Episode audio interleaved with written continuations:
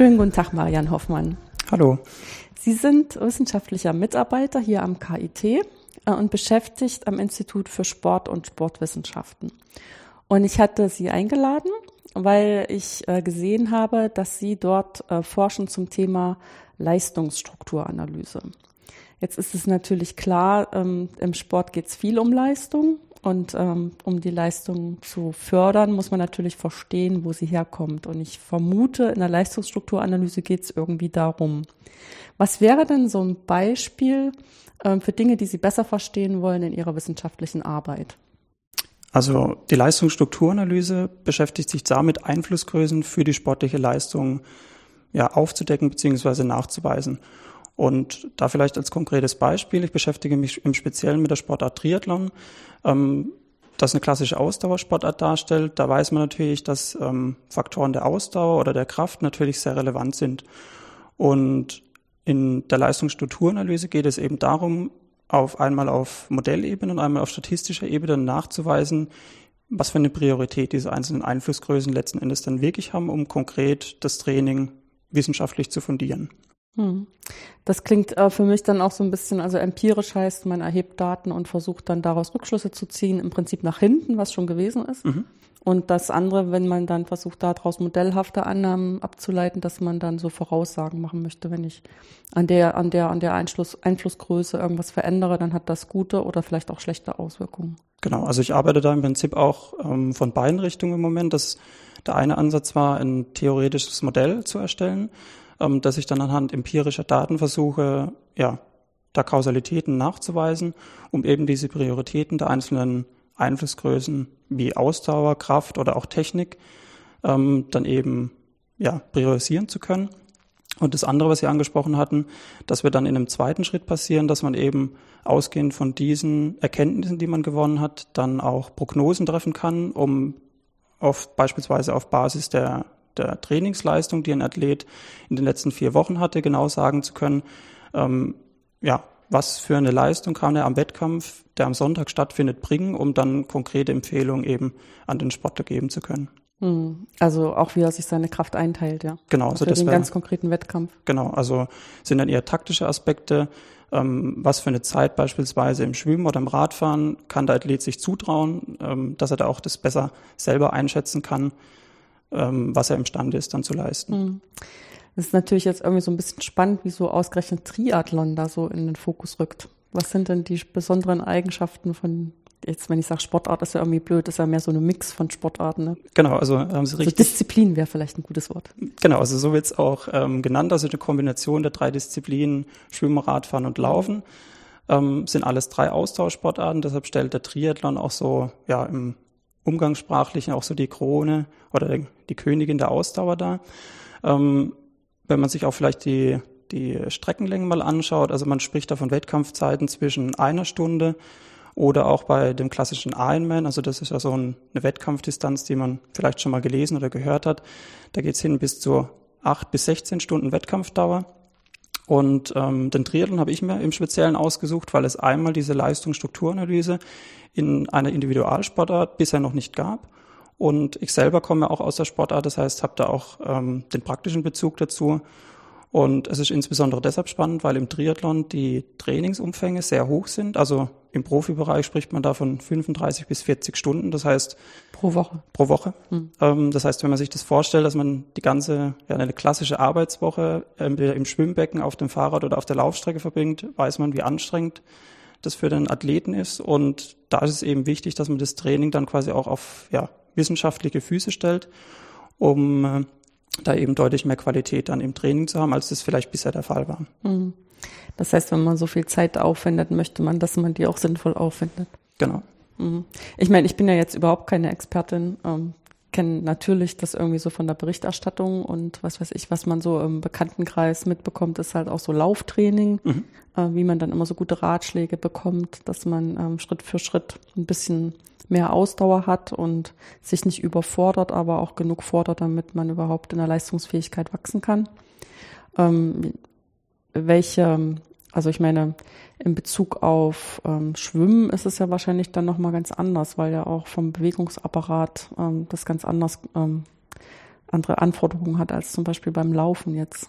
Genau, also man unterscheidet im Prinzip auch ein bisschen. Also Schwimmen ist eine sehr technikorientierte mhm. Sportart. Mhm wenn man jetzt das als individuelle Sportart betreibt, ähm, fängt man im Prinzip auch schon mit vier oder fünf Jahren, also sehr früh mit Techniktraining an mhm. und kommt dann erst später dazu, eben Ausdauer und Kraft zu trainieren, weil hier die Technik eher die Grundlage bildet. Das heißt, die Bewegungsabläufe sehr genau, sehr genau ausführen. Ne? Ja. Mhm. Und ähm, im Laufen hingegen, das ist natürlich auch was, was wir ja in die Wiege gelegt bekommen, sage ich mal. Ähm, da ist der Technikablauf sehr viel stärker verinnerlicht. Das heißt, man kann da relativ früh auch schon einfach mit klassischem Ausdauertraining dann beginnen. Und ähm, das ist so ein bisschen der Unterschied quasi zwischen diesen beiden Disziplinen. Mhm. Ich meine, was ja auch immer so ist, dass man letztendlich, wenn es ums Laufen geht, auch ein bisschen darauf achten muss, dass man seine Gelenke nicht überfordert weil das sonst auch dazu führt, dass man keine Leistung genau. bringt, wenn man sie kaputt macht. Das ist ja eigentlich beim äh, Schwimmen nicht so das Problem, ne? weil das Wasser einen da auch so ein bisschen entlastet. Genau, also gerade jetzt den Vorteil, mhm. dass mhm. ähm, was die Belastung auf Knie oder Sprunggelenke mhm. angeht, ähm, das fällt im Schwimmen im Prinzip weitestgehend weg, wenn man vielleicht mal so das Brustschwimmen etwas ausklammert. Ähm, aber beim klassischen Kraulschwimmen, also dem Freistil, da ist jetzt gerade die Gelenkbelastung auf Unterextremitäten ähm, sehr niedrig, was dann auch sehr, also eine sehr gesunde Sportart in dem Sinne dann darstellt. Hm, okay. Aber das heißt dann auch, dass im Prinzip, wenn man ähm, versucht herauszufinden, was sind jetzt Einflussfaktoren, ähm, wären ja jetzt so zwei ähm, Ansätze in meinen Augen sinnvoll. Entweder man muss es halt sehr breit aufstellen, weil die Sportarten so unterschiedliche Anforderungen haben, oder man muss es eben irgendwie so in Kategorien einteilen, die mhm. bei beiden oder bei allen drei Disziplinen irgendwie eine Rolle spielen. Wie ist denn das Vorgehen? Ähm, also ganz am Anfang stand natürlich ähm, ja eine Literaturrecherche beziehungsweise ähm, Expertengespräche, um erstmal alle Einflussgrößen, die relevant sein könnten, zu sammeln. Da mhm. ging es nicht nur um Einflussgrößen, die der Athlet mitbringt, sondern auch um Einflussgrößen wie beispielsweise die äußeren Bedingungen. Das heißt, wenn Regen auf der Radstrecke wäre, beeinflusst es natürlich auch ähm, die Leistung. Dadurch wird es vielleicht ähm, ja, schwieriger in der Kurve zu fahren oder durch die Nässe wird die Muskulatur eher kalt und dadurch unbeweglicher. Ähm, da hat man dann eine Fülle, also ich war ganz am Anfang dann ungefähr bei 60 bis 70 Einflussgrößen und das Modell war so komplex, dass man das natürlich mit empirischen Daten nie hätte ähm, ja, nachweisen können, wie die Prioritäten verteilt sind. Und dann fängt man natürlich an zu schauen, welche Einflussgrößen sind eventuell in allen drei Sportarten relevant, beziehungsweise auch welche Einflussgrößen ähm, in der Form vielleicht auch nicht quantifizierbar sind. Und so habe ich dann quasi nach und nach das Modell ähm, ein Stück weit reduziert und immer unter dem Fokus eben, dass es trotzdem noch die Leistung möglichst ähm, präzise dann am letzten Endes abbilden kann. Mhm. Ähm, wie muss man sich denn das vorstellen, ähm, das Modell? Also in welcher, für wie viele Größen haben Sie jetzt? Ähm, also es ist quasi immer noch so ein bisschen ein Prozess, der fortschreitet. Im Moment wäre ich, wobei das auch stark davon abhängig sein wird, wie groß die spätere Stichprobe dann letzten Endes ist, mhm. mit der ich ähm, ja, das statistisch auswerten kann. Ähm, aber aktuell liege ich so bei etwa 20 bis 25 ähm, Faktoren, die ich mir anschauen möchte in diesem Modell. Mhm. Und vielleicht als bildliches Beispiel, ähm, was ich gemacht habe, war eine Art ja, pyramidales Modell zu bilden das die Komplexität der einzelnen Merkmale dann berücksichtigt und dementsprechend abbildet. Ganz oben steht dabei die Wettkampfleistung, die einfach durch die, die Zeit oder die Platzierung, die dann im Wettkampf erzielt wird, ähm, operationalisiert wird. Und ist ja dann relativ ja, ein komplexes Merkmal. Und das bricht sich dann eben, je weiter nach unten man kommt, desto einfacher werden diese Merkmale, beziehungsweise desto direkter kann man diese auch messen. Das heißt, das bricht sich dann erst auf in die einzelnen Teildisziplinen. Dann kommen so Konstrukte wie Ausdauer und Kraft ins Spiel und mhm. letzten Endes dann auch Parameter, die ich direkt messen kann, wie beispielsweise die maximale Sauerstoffaufnahme ähm, oder eben eine Technikanalyse ähm, mit einer 2D-Videokamera, wo ich mir anschauen kann, was für eine Schrittfrequenz oder Schrittlänge hat der Athlet beispielsweise. Und das sind dann eben Parameter, die ich auch direkt messen kann und die dann in dieses Modell mit einfließen. Mhm. Und das ging mir jetzt auch gleich durch den Kopf. Also wie will man denn zum Beispiel Ausdauer messen? Aber bei Schrittfrequenz kann ich mir vorstellen, ja klar. Also ähm, mit einer Kamera ist natürlich noch besser, aber man könnte auch jemanden daneben stellen, der das ja. dann machen kann. Und gerade für die Ausdauer, da gibt's also auch bei uns am Institut dann Verfahren, die etabliert sind, eben um Laktatwerte, also das ja, okay, genau, immer, ja. Genau, also das mhm. sind ähm, auch sehr, ja, sehr häufig angewandte Methoden, um dann eben diese einzelnen Parameter zu bestimmen. Ja, das bricht es im Prinzip ja dann auf die Fähigkeit des Körpers runter, wie schnell man jetzt diesen Sauerstoffumsatz haben kann, dass genau. man dann wirklich ja. Leistung bringen kann über eine lange Zeit, ja. Gut. Ähm, wie sehr ist denn eigentlich der Fokus darauf, äh, darauf zu achten, dass die verschiedenen Komponenten, die Sie sich jetzt ausgesucht haben als Parameter, auch völlig unabhängig voneinander sind? Ähm, also das ist auch das Spannende im Modell, dass mhm. es natürlich Wechselwirkungen zwischen diesen pa Parametern oder zwischen diesen Einflussgrößen gibt. Ähm, gerade wenn man ähm, sich Kraft und Ausdauer anschaut, dann gehen die ein Stück weit auch, was das Training angeht, einher. Ähm, und diese Wechselwirkung wollte ich eben in diesem Modell auch ein Stück weit berücksichtigen. Was natürlich auch dazu führt, dass äh, die Anzahl Unbekannter ähm, im späteren Verlauf dann natürlich dadurch ja, vergrößert wird. Wenn mehr Wechselwirkungen da sind. Genau. Ja. Ähm, jetzt ähm, sind das ja so verschiedene Dinge. Also ich meine, was worüber wir jetzt gesprochen haben, ist mehr so eine theoretische Aufarbeitung ähm, dessen, was Sie beobachten, was Sie aus Ihrem eigenen Training kennen und was Sie sozusagen mit Experten besprochen haben, äh, was Sie so als theoretische Grundlage nehmen können. Aber der, der nächste Punkt ist ja dann, ähm, wie verschaffen Sie sich ähm, Daten, mit denen Sie das Modell äh, füttern können und das, das dritte vielleicht äh, noch spannendere für mich als Mathematikerin jetzt. Ähm, wie wollen Sie denn ähm, diese verschiedenen Parameter jetzt in dem Modell miteinander verknüpfen? Also welche mathematischen Tools haben Sie sich denn da vorgestellt oder auch schon umgesetzt oder was wird sonst benutzt? Keine Ahnung. Mhm. Ähm, also fange ich vielleicht mal mit der, mit der Frage, wie man diese Parameter erheben kann. Mhm. Ähm, hatte ich vorhin schon ganz kurz angesprochen, dass es eben etablierte Testverfahren gibt oder Möglichkeiten, diese Parameter zu erfassen. Ähm, da das bei, also ich bräuchte ungefähr eine Stichprobe von 100 bis 120 Personen, da das relativ aufwendig wäre, ähm, konnten wir eine Kooperation mit dem Institut für angewandte Trainingswissenschaft in Leipzig ähm, ermöglichen, die die Profi-Triathleten in Deutschland in diesen Bereichen testen. Und der Datensatz stammt zu großen Teilen von Ihnen, was natürlich den Vorteil hat, dass ich jetzt viel mehr Zeit auch für diese statistische Auswertung letzten Endes habe. Das heißt, Sie müssen nicht mehr selber Daten erheben, zumindest nicht in so einem großen Umfang. Genau, nicht in so einem großen Umfang. Und das macht es natürlich deutlich einfacher, dann den Fokus auch ähm, auf weitere Aspekte dann eben dieser Modellbildung zu legen. Mhm. Ähm, wie, ich meine, ja. Muss man sich da mal in Ruhe hinsetzen und mal am Schreibtisch festhalten, wenn sowas klappt, dass man sozusagen die Daten von der Creme de la Creme in Deutschland bekommt? Ja, also da, ähm, als ich die E-Mail bekommen habe und ähm, die Daten so das erste Mal gesichtet habe, ähm, ja, habe ich mich innerlich schon sehr gefreut. Ähm, zumal wenn man dann ja sowieso in dieser in dieser Sportart aktiv ist und dann ähm, ja die Namen von eben diesen Profiathleten liest und weiß, man kann jetzt wirklich mit ähm, ja einem sehr guten da Datensatz dann letzten Endes arbeiten, das äh, macht einen schon unheimlich glücklich dann. Mhm. Ja, zumal auch die Hoffnung besteht, dass wenn das ähm, ein gutes Modell wird, dass sie dann direkt auch diesen Personen helfen können. Ne? Genau, das wäre mhm. ähm, dann natürlich die, die tolle Möglichkeit, wenn das dann auch wirklich direkte Anwendung ähm, im Profi-Umfeld dann finden kann. Ja. Okay. Das heißt, in Bezug auf die Daten haben Sie jetzt im Moment eine relativ ähm, gute Ausgangslage. Genau, also, also soweit hab, man das eben haben kann, ja. Genau, also das ist jetzt auch noch ähm, wirklich sehr frisch. Also mhm. habe ich erst seit 14 Tagen. Bin jetzt gerade auch dabei, diese diese Daten zu sortieren, weil die natürlich von ähm, unterschiedlichen Personen in unterschiedlichen Datenbanken dann abgelegt wurden.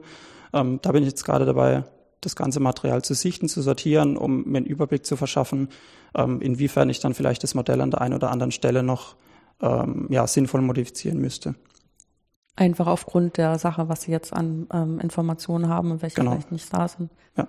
Kann ja in beide Richtungen sein, das, was mehr da ist und das, was weniger da ist. Richtig, ja. ja. Okay, also in Bezug auf Experimente sind sie ganz gut abgesichert. Mhm. Ähm, jetzt zu den mathematischen Methoden, die Sie benutzen, um das Modell zu bauen. Ähm, also da habe ich mich jetzt für ein Verfahren entschieden, das eigentlich häufiger in der ähm, Psychologie angewendet wird, ähm, und zwar die Strukturgleichungsanalyse.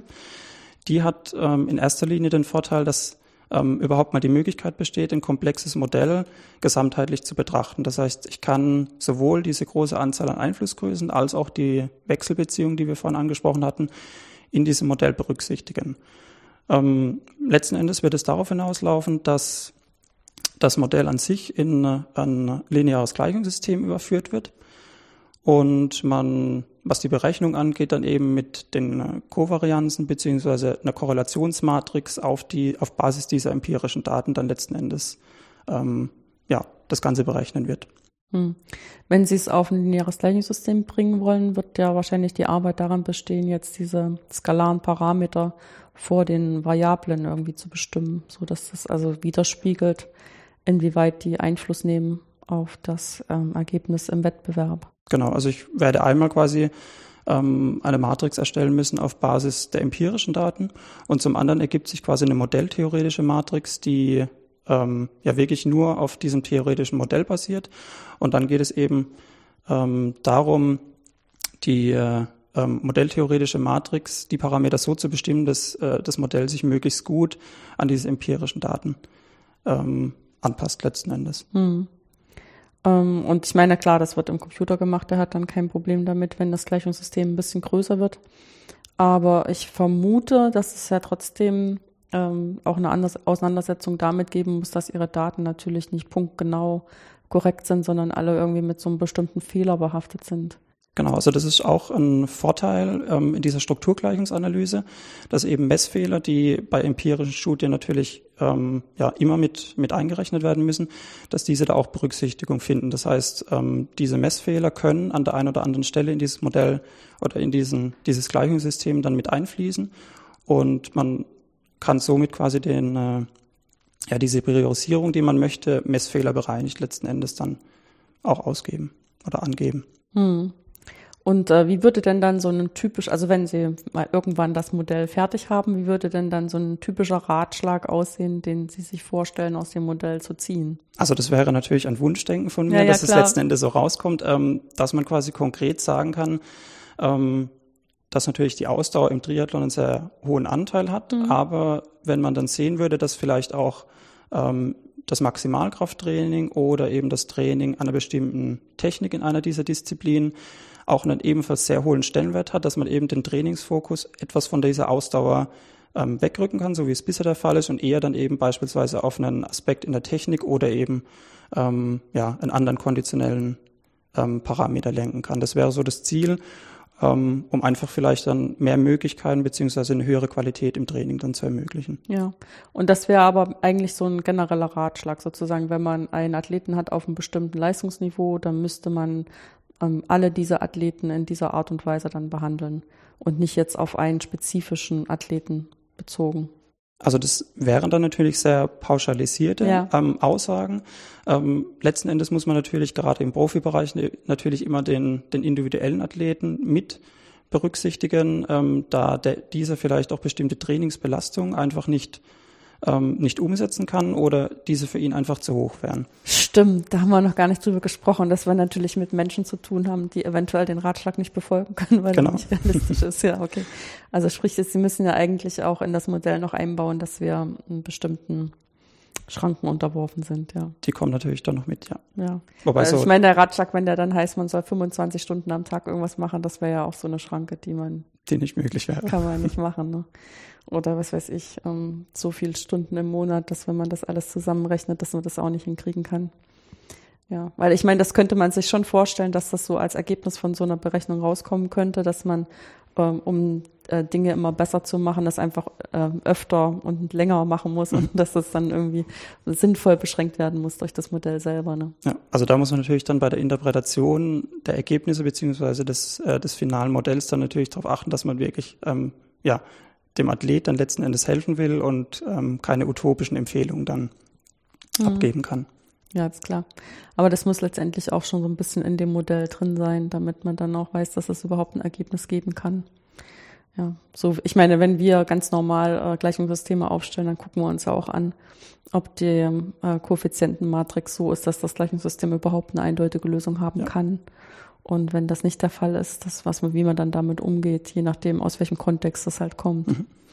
Ja, also es ist ähm, genau kann ja an der Stelle auch nicht anders sein. Aber da ich mich jetzt von dem Hintergrund so hatte ähm, mitnehmen lassen, habe ich da jetzt im Moment auch gar nicht drüber nachgedacht. Aber das ist klar. Also weil, weil Sie es gerade angesprochen hatten, das wird jetzt auch so ein bisschen der nächste Schritt sein, eben einfach die die Lösbarkeit des Gleichungssystems. Ähm, die steht und fällt natürlich auch ein bisschen mit der mit der Stichprobengröße, die ich letzten Endes habe, ob die Parameter dann quasi wirklich auch alle bestimmbar werden. Mhm. Ähm, das ist jetzt auch so der nächste Schritt, der dann ja aus mathematischer Sicht spannend wird. Ja, das heißt entweder mehr empirische Daten erheben eventuell oder mit den Parametern, mit der Parameterzahl nach unten gehen. Genau, wobei wenn man die Parameterzahl natürlich erniedrigt, muss man letzten Endes schauen, ähm, ob das Modell in dieser Form dann auch ähm, ja, auf theoretischer Basis dann auch noch sinnvoll mhm. wird. Ja, wobei so aus der Erfahrung ist es schon so, dass es ähm, gar nicht so einfach ist, mit vielen Parametern noch sinnvolle Sachen Ergebnisse, abzulesen. Ja. ja, also es ist häufig einfacher, wenn man nur zwei oder drei Parameter hat und dann versucht herauszufinden, ähm, auf welchen Parameter man jetzt besonders achten muss. Ähm, das klingt jetzt nicht so besonders wissenschaftlich, das klingt immer eher, eher so wie Pi mal Daumen, aber das ist auch ein bisschen so die Erfahrung, die sich einfach ergibt, dass wenn man zu viele Parameter hat, die Beschreibung der Wechselwirkung einfach äh, so fehleranfällig ist, dass es einem dann auch nicht so weiterhilft. Deswegen finde ich das einigermaßen faszinierend, was Sie da vorhaben. ähm, wie ist denn so die zeitliche Planung für Sie? Also jetzt mal, ähm, wie Sie es im Moment sehen. Ob es dann wirklich so kommt, weiß man ja sowieso nie. Also im Moment plane ich, dass eben das ja ungefähr das nächste halbe Jahr ähm, eben sehr stark mit dieser statistischen Auswertung einhergeht. Ähm, da werden sicherlich auch noch das ein oder andere Problem auftauchen, das ich jetzt so ähm, bisher quasi in der theoretischen Vorbereitung vielleicht nicht ganz bedacht habe oder einfach da jetzt dann spontan auftauchen wird. Mhm. Ähm, aber Ergebnisse würde ich gerne quasi so im ja, ungefähr in einem halben Jahr dann. Hm. Was äh, muss man sich haben. dann vorstellen äh, bei statistischer Auswertung? Äh, sind Sie dann interessiert an Mittelwerten und Streuungen oder ist es noch komplexer? Ähm, also einmal natürlich spielen Mittelwert und Streuung natürlich mit rein.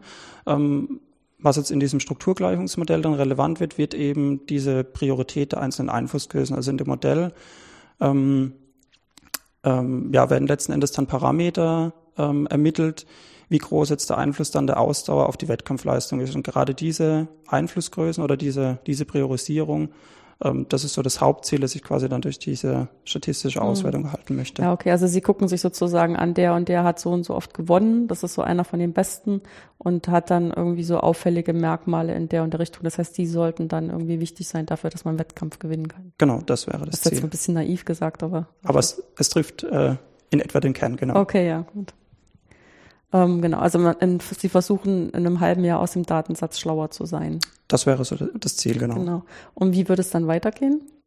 Ähm, die zweite Möglichkeit, die sich jetzt dann auch ein Stück weit aus dieser Kooperation ergeben hat, ähm, auf Basis dieses Strukturgleichungsmodells oder dieser Leistungsstrukturanalyse würde ich dann gerne noch in den Bereich ähm, Prognose sportlicher Leistung einsteigen. Ähm, da habe ich jetzt quasi auch so die theoretischen Vorarbeiten ähm, nebenher schon, ja, ich nenne es mal mitgemacht.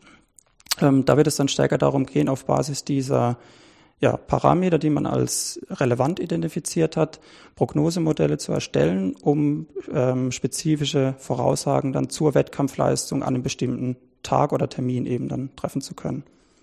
Das heißt, Sie ähm, gehen davon aus, dass man für den Athleten ähm, die entsprechenden Parameter gemessen hat, liegen irgendwie vor und wenn man diesen Datensatz in Ihr Modell einspeist, dann sagt das, der gewinnt. Ja, also es wird letztendlich. Oder wenn er an dem und dem Parameter jetzt noch ein bisschen was tut, dann erhöht er die Chance, sich zu gewinnen.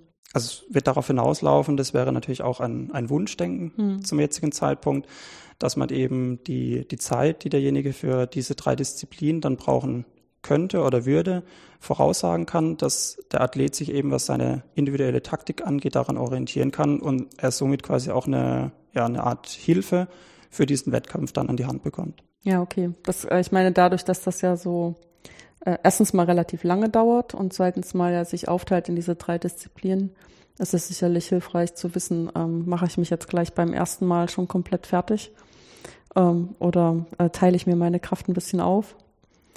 Wobei ich natürlich auch nicht ähm, den Sieg schon dadurch verspielen will, dass ich beim ersten Mal nicht so richtig volles, äh, volles Rohr gegeben habe. Ne? Ja. Muss man so, ja, und es ist bestimmt schön, wenn man das Gefühl hat, das hat, äh, sagt einem jemand, also gibt einem jemand einen Hinweis, der eine gute Fundierung hat, ne? Also ebenso wissenschaftlich fundiert. Hm.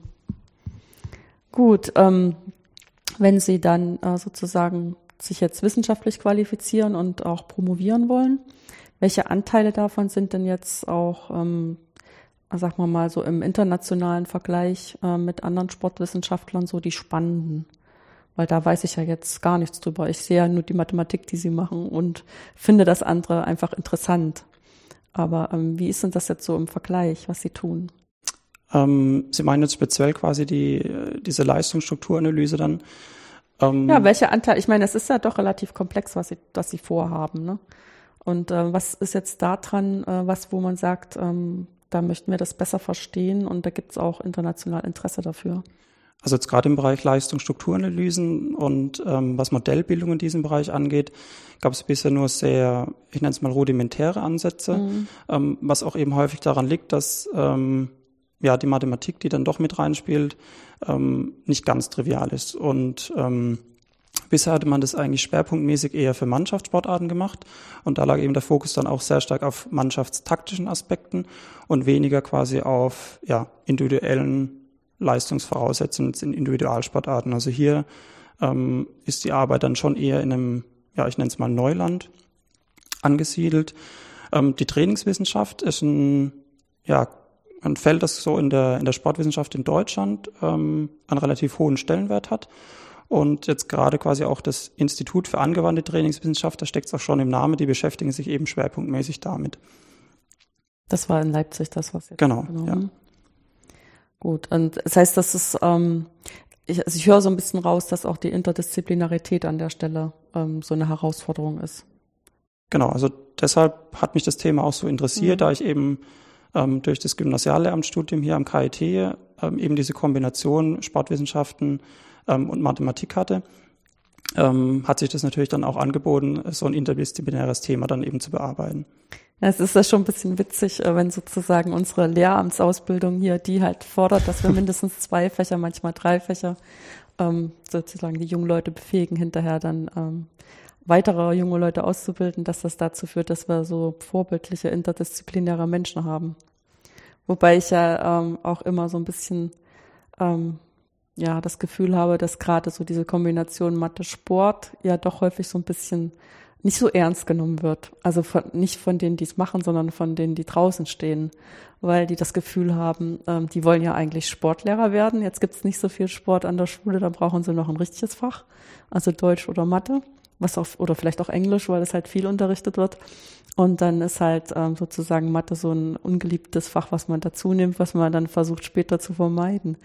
Also es ist blanke Klischee. Und jetzt äh, stellt man halt fest, dass das eigentlich total eine gute Nebenqualifikation ist, auch was von Mathematik zu verstehen, um dann im Sport auch was besser machen zu können. Ja, also da hilft es auf jeden Fall, vor allem wenn man im ja, naturwissenschaftlichen Bereich dann, ähm, also naturwissenschaftlicher Bereich im, im äh, Sportbereich dann tätig ist. Hm. Da hilft es ungemein, ja.